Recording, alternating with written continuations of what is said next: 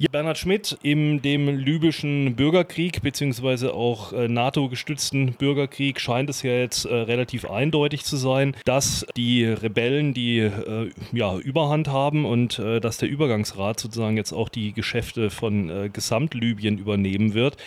Vielleicht erstmal zur Einschätzung der aktuellen Situation.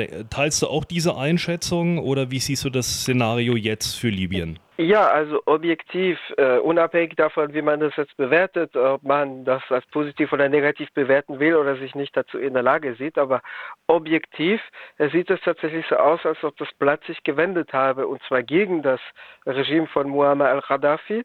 Die Hauptstadt Tripolis ist ja weitgehend in der Hand der Rebellen. Das Regime zieht sich offenkundig großenteils auf die Herkunftsstadt, die Heimatstadt von Gaddafi, also äh, Sirte, Sirte äh, zurück. Das heißt, äh, es dürfte tatsächlich sich um einen Machtwechsel handeln mit den Rebellen an der Spitze und aber der NATO auf jeden Fall, beziehungsweise den intervenierenden Mächten Frankreich, Großbritannien, etwas schwächer den USA im Hintergrund. Wobei natürlich das noch nicht bedeutet, dass damit jetzt sozusagen alles in trockenen Tüchern ist. Insofern als die Rebellenkoalition ja auch sehr heterogen zusammengesetzt ist, wie man äh, zuletzt vor vier Wochen gesehen hat, als es äh, sozusagen möglicherweise auch mörderische Kämpfe unter den Rebellen gegeben hat. Also es ist noch nicht ganz genau geklärt. Es ist noch unklar, wer jetzt ähm, für den Tod von Abdel Fattah Yunis oder Younes, also dem äh, früheren Militärchef der Rebellen, verantwortlich ist. Das war gleichzeitig der frühere Innenminister von Gaddafi und sein, sein Weggefährte seit 1969 gewesen. Der Übergangsrat scheint ja ohnehin ziemlich stark äh, zusammengesetzt zu sein von ehemaligen Getreuen von Gaddafi. An der Spitze. Ich glaube, äh, was die Leute vor Ort betrifft, ist das sehr heterogen. Äh, an der Spitze sind das tatsächlich ehemalige Gefolgsleute und Funktionäre von Gaddafi. Äh, Yunus, der also am 28. Juli äh, getötet, ermordet worden ist, war sein Innenminister gewesen, war sein Weggefährte seit dem Putsch, der Gaddafi am 1. September 1969 an die Macht gebracht hat. Der jetzige politische Chef des Übergangsrats, also Yunus war ja der militärische Chef, der jetzige politische Chef äh, Abdel Jalil, äh, Abdel Jalil äh, war sein Justizminister, wobei er als relativ noch einer der relativ unabhängigen Minister galt, der also ähm, Gaddafi schon auch mal widersprochen hatte, weil er zum Beispiel dafür war, dass es eine dass es gewisse offizielle staatliche Strukturen benötigt, dass es zum Beispiel durchaus mal einer schriftlichen Verfassung bedürfte, die es ja bisher nicht gab, sondern die ganze Macht war informell organisiert. Gaddafi hatte offiziell keinen Posten, aber inoffiziell hatte alles in der Hand gehabt. Also an der Spitze sind das tatsächlich frühere führende Gefolgsleute von ihm.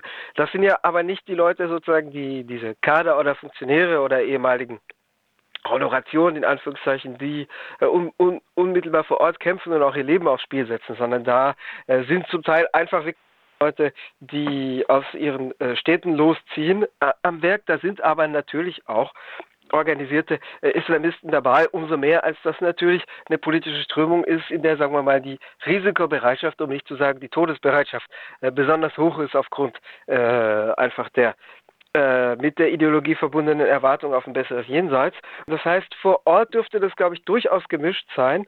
Mm, die Mehrzahl der Leute dürften jetzt nicht unbedingt in der politischen Strömung organisiert sein, aber die Strömung einschließlich der Islamisten, von denen jetzt viel gesprochen wird, die gibt es durchaus drunter, wenngleich die Rebellen sich weder auf die noch auf die früheren Gaddafi-Gefolgsleute reduzieren lassen. Ich glaube, das ist einfach eine sehr heterogene Koalition, die irgendwann sicherlich auch auseinanderfliegen wird, nämlich dann, wenn äh, über die Zukunft Libyens kontrovers diskutiert werden wird, was ja nur wünschenswert ist.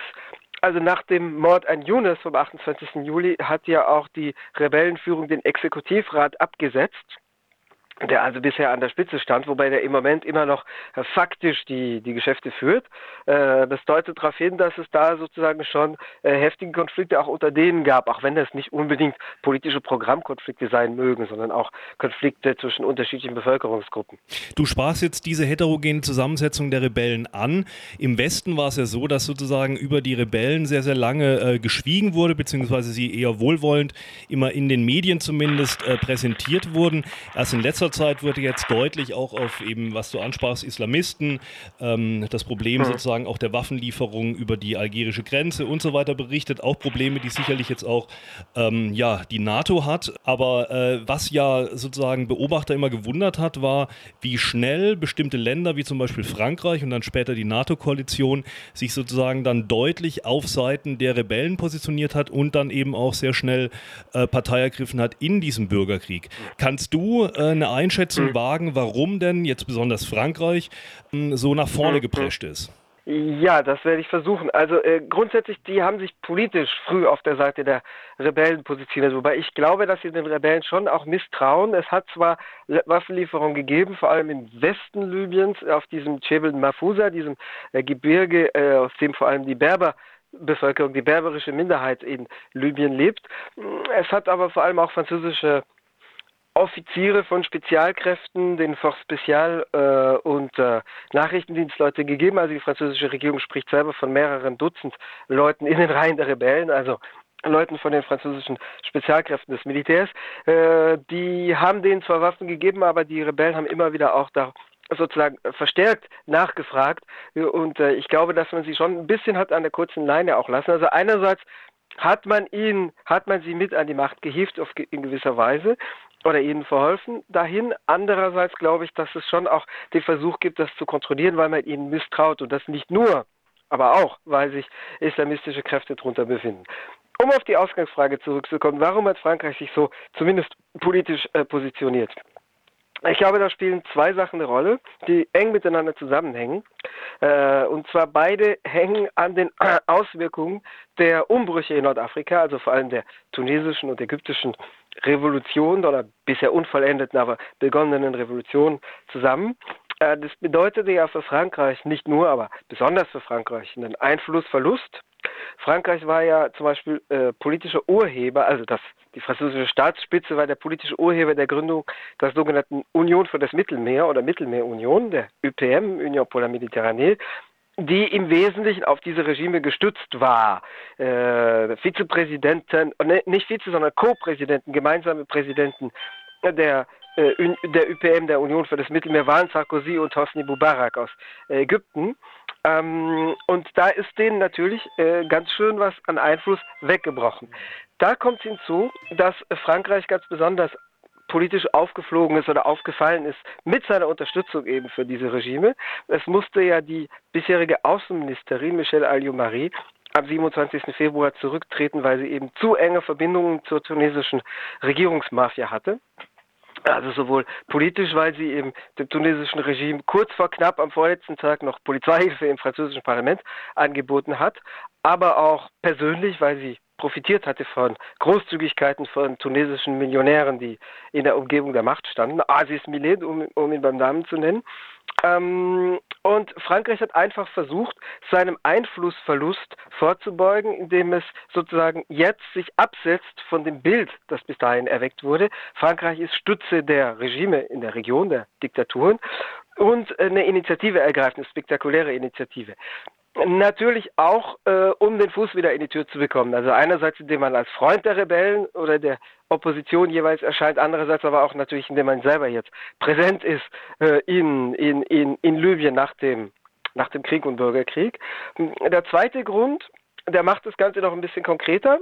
Es war ja so, dass als äh, Sarkozy begann, politisch die Opposition, die Rebellen, äh, die, die Demonstranten in Libyen zu unterstützen, hat der Sohn von Muammar al-Gaddafi, also Saif al-Islam Gaddafi, der Name heißt übrigens Schwert des Islam, äh, also dieser berühmteste von den Söhnen des libyschen äh, Staats- und sogenannten Revolutionschefs, hatte ja gesagt, Vorsicht, Sarkozy, wir haben dich finanziert 2007. Das wurde damals als Lüge und Gerücht abgetan. Das Problem war nur, es stimmte natürlich oder nicht natürlich, aber es stimmte.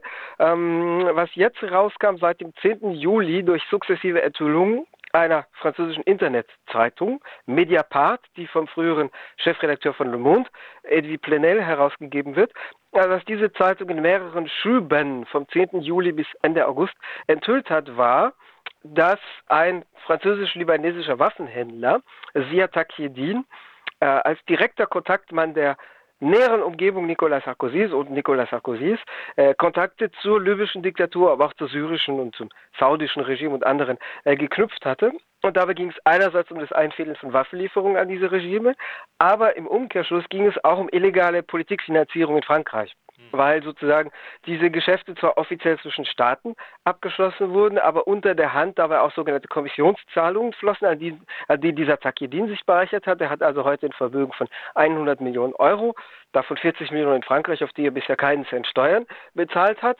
weil er eben sehr gut geschützt war, was auch mit zum Auslösen des Skandals führte.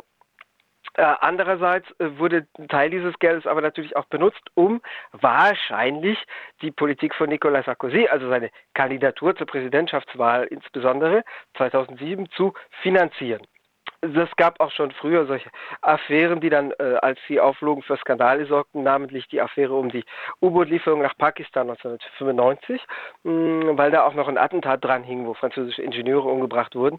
Ähm, das äh, wusste natürlich Sarkozy auch. Die Öffentlichkeit weiß es jetzt, seit Juli, August, aber Sarkozy wusste das.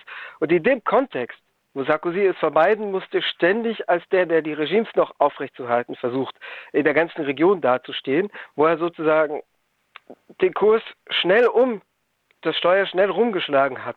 Äh, da äh, wusste er, dass das natürlich gerade unter, den De unter Deckel gehalten werden muss.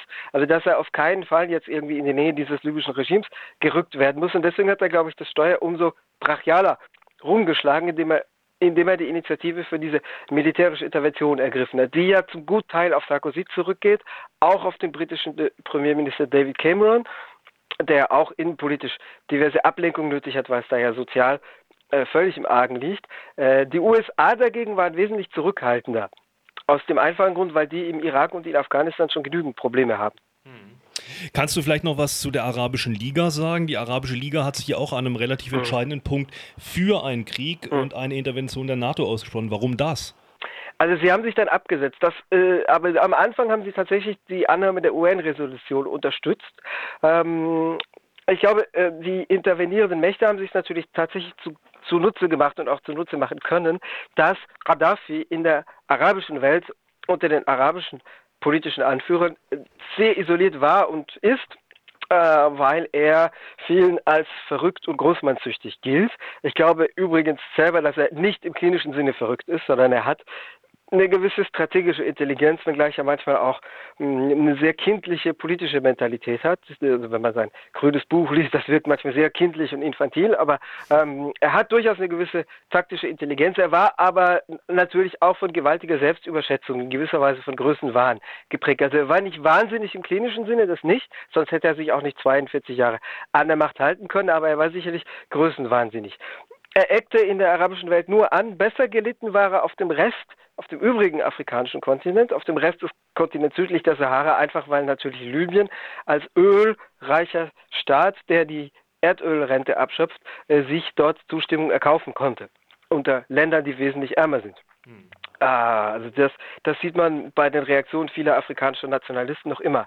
Ähm, die, der Beschluss der Arabischen Liga kam allerdings trotzdem auf seltsame Weise zustande. Das sind ja 21 Mitgliedsländer. Das war eine Tagung, wo neun Mächte anwesend waren und drei, die Vertreter von dreien gingen auch nochmal vor die Tür. Also das waren insgesamt, nee, nicht die, nicht die Vertreter von drei Ländern, sondern es waren 15 da und sechs sind vor die Tür und neun haben abgestimmt. So, und es wurde mit der Mehrheit von sechs angenommen und das sechs sind alles äh, konservative und reaktionäre mhm. Golfmonarchien, die ähm, die selber Dreck am Stecken hatten und insbesondere die damals, äh, wir erinnern uns, das war Mitte März, äh, die damals die Intervention in Bahrain äh, starteten. Die begann am, am 14. März.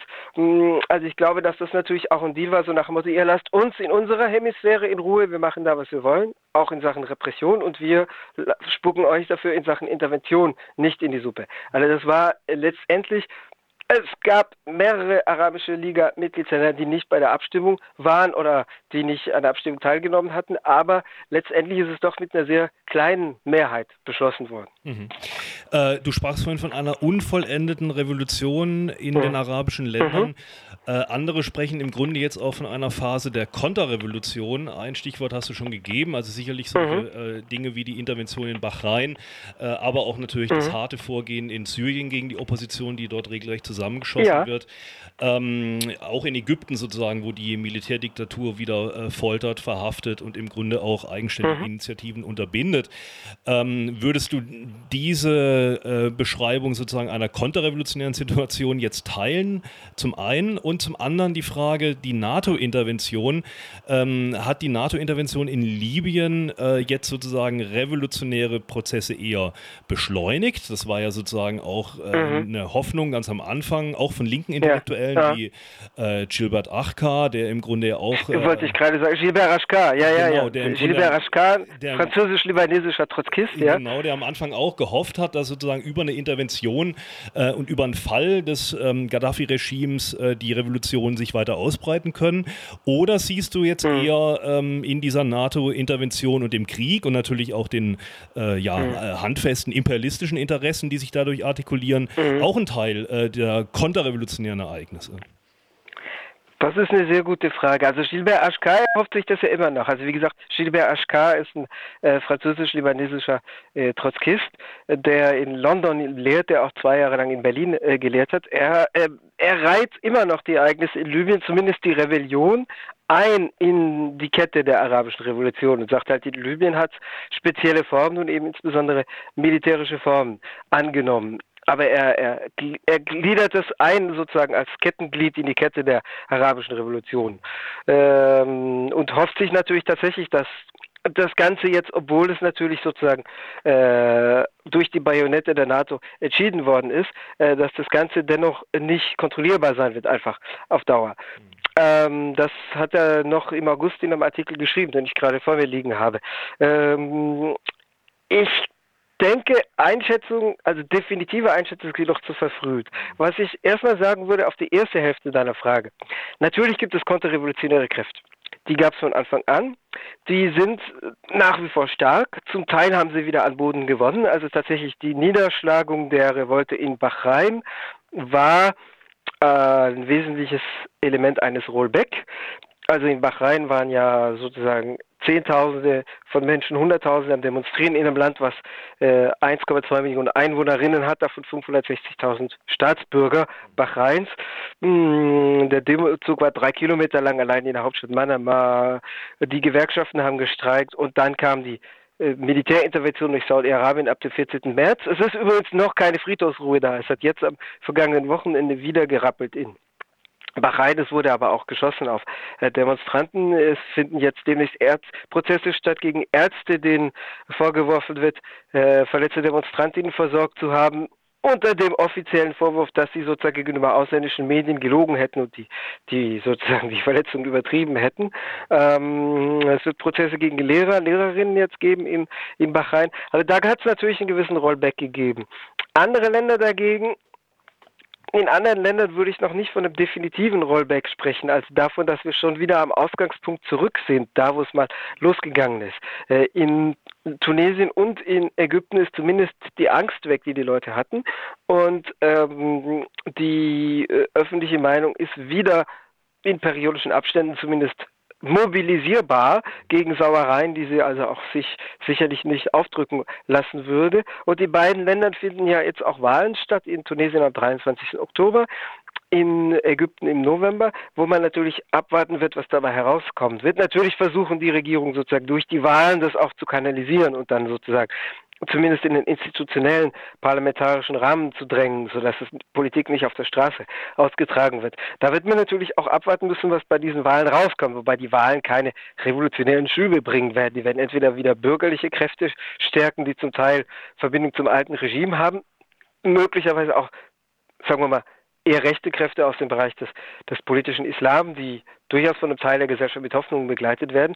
Also die Konterrevolution ist am Wirken ich würde aber nicht sagen, dass sie schon definitiv gewonnen hat in einer Weise, dass man sagen könnte, wir sind wieder zurück zu einem Zeitpunkt, wo, wo es losging. Das nicht.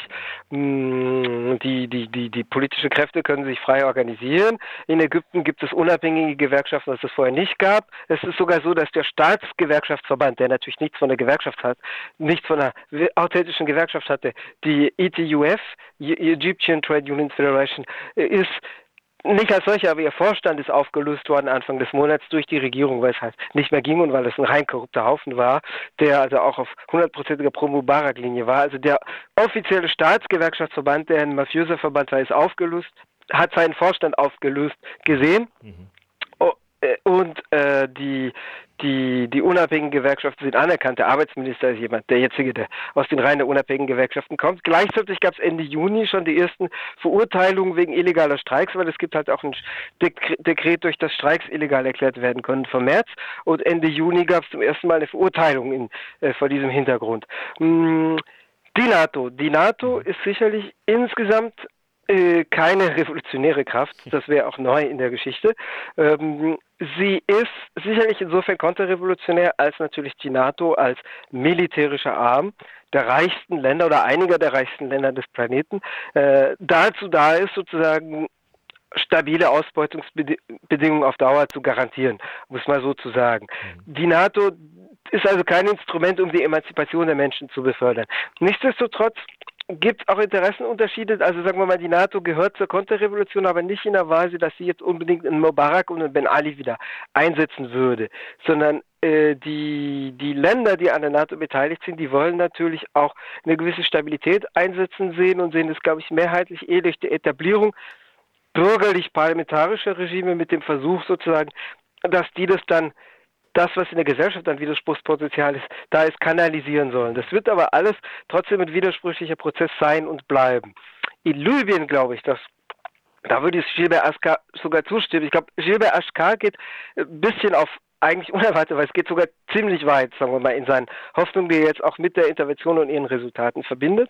Aber ich würde ihm recht geben, dass sozusagen die Tatsache, dass die NATO das die bleibende Stabilität, die da war unter einem Regime, das seit 42 Jahren regiert hat und die Gesellschaft politisch entmündigt hat, ähm, dass das Prozesse auslöst, die natürlich durch die NATO auch nicht alle gesteuert und auch nicht alle gewollt sind.